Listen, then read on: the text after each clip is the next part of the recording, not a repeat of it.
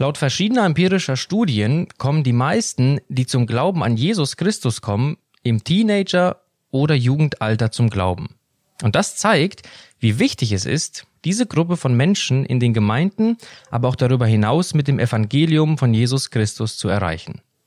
Welche Herausforderungen dabei bestehen und wie Gemeinden darauf reagieren können, darüber spreche ich heute mit Judith Hildebrand. Sie ist an der Freien Theologischen Hochschule in Gießen für das Fachgebiet Missionarische Kinder- und Jugendarbeit zuständig. Herzlich willkommen hier bei FDH Podcast. Dankeschön. Frau Hildebrand, Ihr Herz schlägt für Kinder und Jugendliche. Sie selbst haben vier Kinder im Alter von 16 bis 22 Jahren und Sie haben viele Jahre in der Gemeinde mit Kindern und Jugendlichen gearbeitet. Warum schon so viele Jahre und gerade an dieser Altersgruppe? Was fasziniert Sie so sehr an Kinder und Jugendlichen und was begeistert Sie an der Arbeit mit Kindern und Jugendlichen? Ja, eine ganz berechtigte Frage. Man könnte ja auch denken, wenn man schon vier Kinder hat, dann reicht das doch. da muss man sich ja nicht noch äh, in der Gemeinde damit beschäftigen. Aber es ist tatsächlich so. Kinder und Jugendliche sind meine beliebteste Altersgruppe.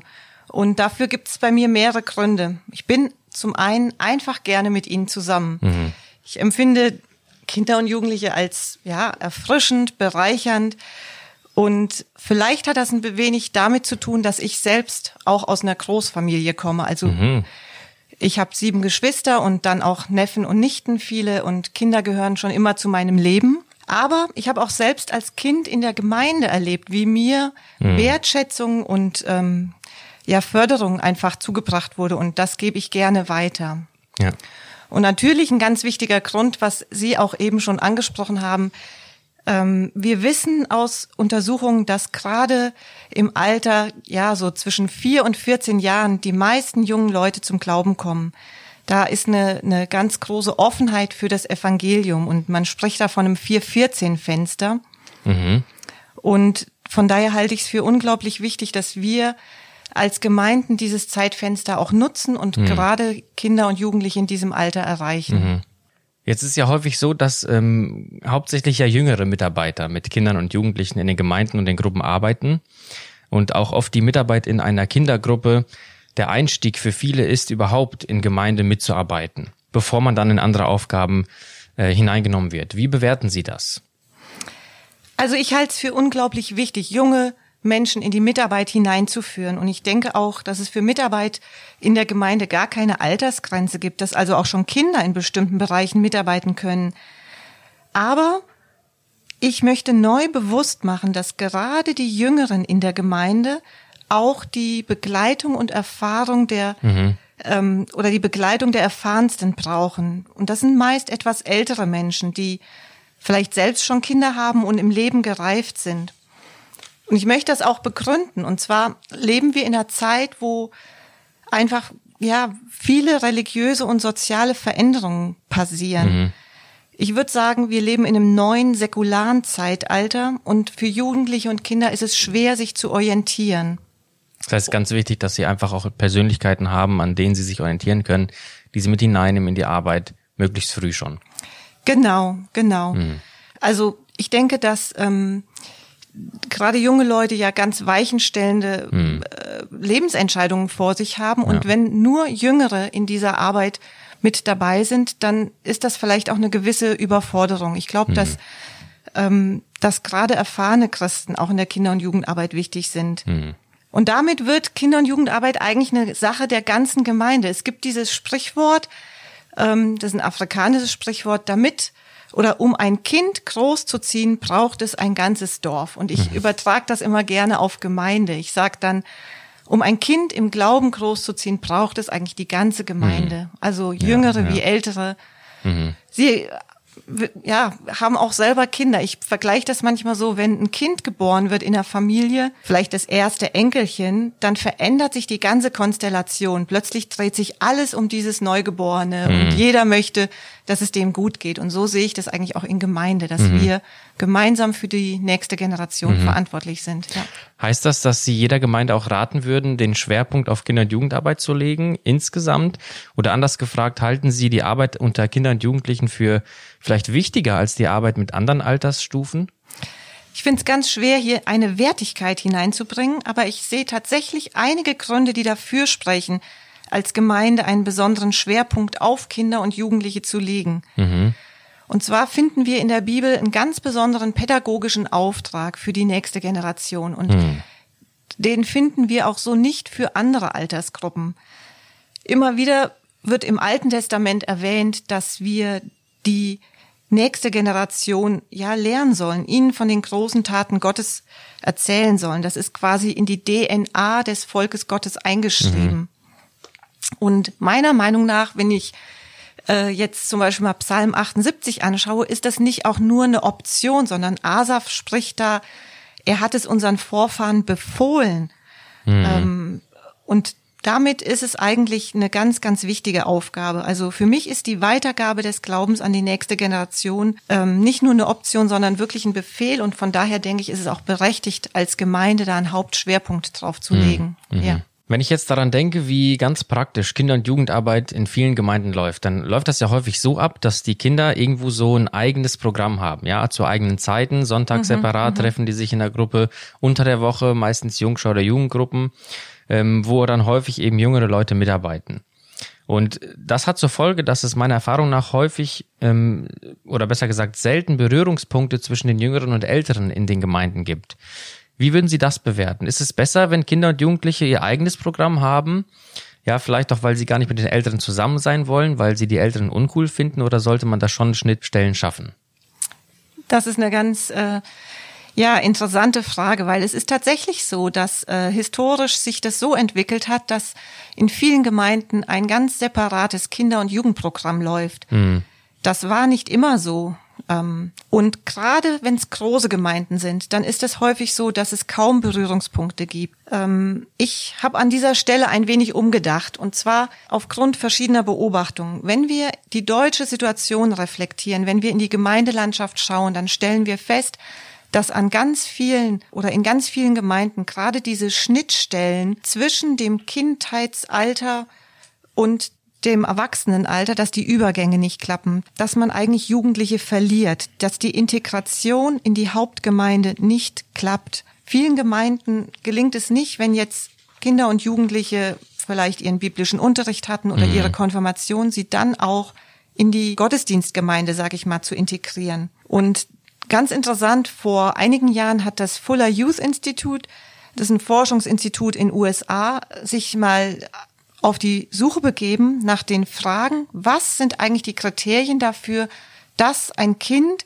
auch im Erwachsenenalter noch am Glauben festhält. Ja, sehr spannend. Und das ist eine Langzeitstudie geworden, die ähm, ist auch ins Deutsche übersetzt worden. Man kann da zum Beispiel den, das Buch kaufen, ähm, Glaube ohne Verfallsdatum, da kann man ein paar Sachen nachlesen und die sind zu dem, äh, zu dem, zu der Erkenntnis gelangt, dass der große Unterschied darin liegt, wie ein Kind auch Kontakt hat zu erwachsenen, reifen Christen. Okay. Und sie kehren eigentlich dieses 5 zu 1 Verhältnis um. Früher hat man immer gesagt, ja, ein Erwachsener kann sich um fünf Kinder kümmern in der Gemeinde und äh, mhm. die würden sagen, nein, ähm, ein Kind braucht eigentlich die Begleitung von fünf mündigen, reifen Erwachsenen, mhm. um am Glauben dran zu bleiben. Und von daher würde ich sagen, es ist sehr wichtig, dass ein Kind geistliche Väter und Mütter in der Gemeinde hat und ähm, da eine Generationendurchmischung stattfindet, gerade mhm. in der heutigen Zeit. Mhm.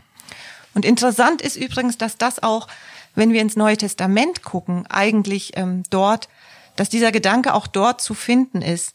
Es gibt ähm, eine Forschungsarbeit von Peter Müller, der hat sich der Frage gewidmet nach dem Kind im Neuen Testament. Und er hat den Titel gewählt für seine Untersuchung, was so alle seine Ergebnisse zusammenfasst. Er sagt, in der Mitte der Gemeinde. Also mhm. für ihn gehören Kinder in die Mitte der Gemeinde. Und er zeigt auf, dass es grad, geradezu revolutionär ist, wie Jesus mit Kindern umgegangen ist. Mhm. Zu seiner Zeit galten Kinder als etwas ähm, Zweitrangiges, als was menschlich Unfertiges. Und wir kennen vielleicht die Berichte, wo Jesus eben die Kinder nicht wegschickt, sondern sagt, lasst die Kinder zu mir kommen. Und dieses Verhalten von Jesus, wie er auf Kinder eingegangen ist, wie er sie in seinen Dienst mit einbezogen hat, dass er ja sich auch von ihnen hat dienen lassen oder sie geheilt hat. Das wird fortgesetzt von Paulus oder auch von Johannes in den Briefen. Beide sprechen Kinder in ihren Briefen direkt mhm. an. Und das war auch was ganz Besonderes. Also von daher können wir festhalten, Kinder gehören eigentlich in die Mitte der Gemeinde und nicht irgendwo an den Rand mhm. oder in den Keller oder sonst wohin, ja. Wäre dann für Sie eine praktische Schlussfolgerung, dass sich das vielleicht auch ganz konkret im Gottesdienst niederschlägt, dass man vielleicht den, die Gottesdienstgestaltung dementsprechend auch vielleicht ja anpasst? Das ist eine gute Überlegung. Ich habe hier die Tage einen, einen kleinen äh, Abschnitt gelesen von einem sehr alten Theologen von ähm, Rambach, der hier in Gießen gewirkt hat, und er sagt, Kinder haben das Recht darauf, der Predigt im Gottesdienst folgen zu können. Die Predigten sollten so mhm. sein, so strukturiert sein, dass Kinder das auch verstehen. Fand ich einen ganz interessanten Gedanken, weil wir ja eigentlich immer schauen, dass ähm, Kinder ihr eigenes Programm haben, aber das ist durchaus ein Gedanke, auch Kinder in den Gottesdienst mit einzubeziehen. Mhm. Das ist übrigens was, wo ich denke, da müssen Gemeinden heute nachdenken und ähm, ja, das ist eine große Aufgabe. Mhm. Absolut. Sie haben jetzt uns einige Herausforderungen für Gemeinden im Blick auf Kinder- und Jugendarbeit aufgezeigt. Und damit sind ja auch strukturelle und gesamtgemeindliche Prozesse im Blick. Wenn wir jetzt mal auf eine andere Ebene die Frage ausweiten, was sind jetzt Ihrer Einschätzung nach auch die besonderen Herausforderungen, die sich ja auch sich aus unserem sich verändernden gesellschaftlichen Kontext heraus ergeben für die Arbeit mit Jugendlichen und Kindern? Das sind ähm, sehr große Herausforderungen und ich denke, da lohnt sich noch auch viel häufiger darüber zu mhm. reden und darüber nachzudenken. Man spricht ja so in den ähm, mit den Worten oder man versucht diese Veränderung mit so Schlagworten zu bezeichnen. Man spricht von Pluralisierung, Individualisierung mhm. oder auch Säkularisierung. Ich persönlich finde für die Arbeit mit Kindern und Jugendlichen den Begriff ähm, Authentizität sehr hilfreich. Wir leben in einem Zeitalter der Authentizität. Für Jugendliche heute ist es ganz wichtig, dass alles authentisch ist, dass es zu ihnen passt. Mhm. Und das ist eine ganz, ganz große Veränderung auch zur vorhergehenden Generation. Wenn ich an die Generation vorher denke, dann hat man sich identifiziert, zum Beispiel mit einer Gemeinde. Man gehörte mhm. zu der Gemeinde und ja. man war einfach da. Ja. Man, egal ob einem das vielleicht gefallen hat, was da gerade passiert äh, oder nicht, aber man gehörte zu der Gemeinde oder man gehörte zu diesem Jugendkreis. Jugendliche heute legen sich gar nicht gerne fest. Mhm die entscheiden ganz spontan, gehe ich jetzt heute dahin oder nicht, passt das zu mir oder nicht, immer unter diesem Anspruch der Authentizität. Es muss mir was bringen, es muss zu mir passen. Und ja, da merken wir, dass ähm, sich viel, viel, viel verändert in der heutigen Zeit. Das Leben und Denken von Jugendlichen heute ist ganz anders als noch vor 20 Jahren. Mhm. Und wir sind alle irgendwie Teil dieser Verschiebungen, auch die Gemeinden. Und das können wir nicht aufhalten, sondern müssen uns irgendwie damit beschäftigen, wie wir diesen Jugendlichen heute dann begegnen. Mit dem Stichwort der Individualisierung hängt ja auch ganz stark die Digitalisierung zusammen. Ja, viele Jugendliche, auch schon im Jungscheralter, haben ihr eigenes Smartphone und verbringen viel Zeit davor und äh, die sozialen Kontakte gehen irgendwie verschwommen oder vielleicht ganz verloren. Was für einen Einfluss und welche Herausforderungen bringt das mit sich, Ihrer Meinung nach? Das ist eine ganz, ganz große ähm, Herausforderung für die heutige Zeit. Ähm, Im Jahr 2018 waren das im Durchschnitt sechs Stunden täglich, die wow.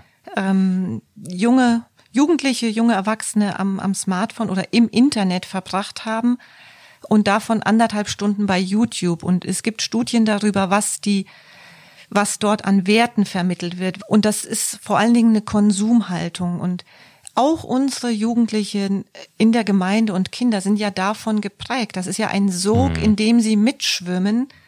Und ich denke, dass wir als Verantwortliche einfach da ganz wach sein müssen und mit Kindern und Jugendlichen da auch drüber reden und ihnen auch bewusst machen, von welchen Werten sie sich prägen lassen. Mhm. Auf der anderen Seite, was man sehen kann, es gewinnen ja diese Influencer äh, immer mehr an Bedeutung. Mhm.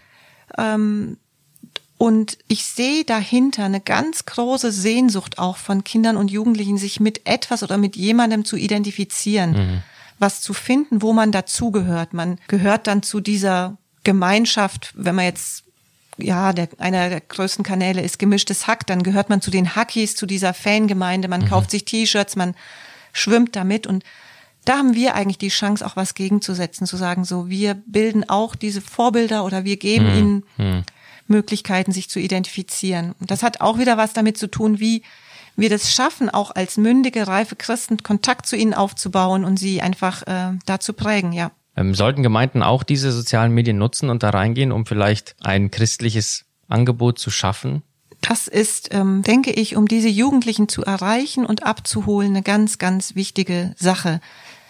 Generell würde ich sagen, ist es ähm, nicht gut, wenn zu viel Zeit am Smartphone verbracht wird. Also wenn man es schafft, auch wieder echte Erlebnisse zu schaffen Ja. ähm, mit Kindern und Jugendlichen in den Gruppenstunden, dann ist das sehr viel wert. Aber um sie abzuholen und ihnen was anderes zu bieten, ist das auf jeden Fall wichtig. Ja.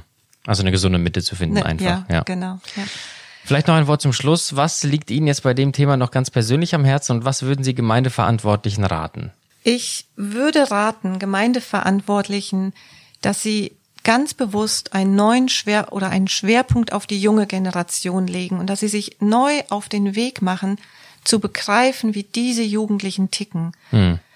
Und es ist ganz toll, wenn Gemeinden jemand hauptamtlich anstellen für die Kinder und Jugendlichen, der sich da auch voll reingibt. Aber das reicht in der heutigen Zeit meiner Meinung nach nicht aus, sondern es ist wichtig, dass die ganze Gemeinde begreift, wir müssen in die Beziehung zu diesen Jugendlichen investieren, die in dieser Welt einfach auch gefährdet sind, die so vielen verschiedenen Einflüssen ausgesetzt sind und es schwer haben, sich zu orientieren.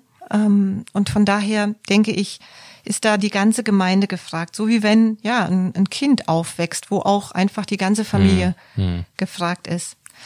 Und vielleicht noch ein, ein Gedanke zum Schluss. Es sind ja nicht nur die äußeren Sachen, die sich ändern, sondern auch der Glaube von Kindern und Jugendlichen ändert sich. Und das ist auch wichtig, dass wir das im Blick haben und ihnen deutlich machen, was für ein, wie, wie ein äh, tragfähiger Glaube aussieht und dass wir da ganz bewusst auch sie begleiten. Mhm.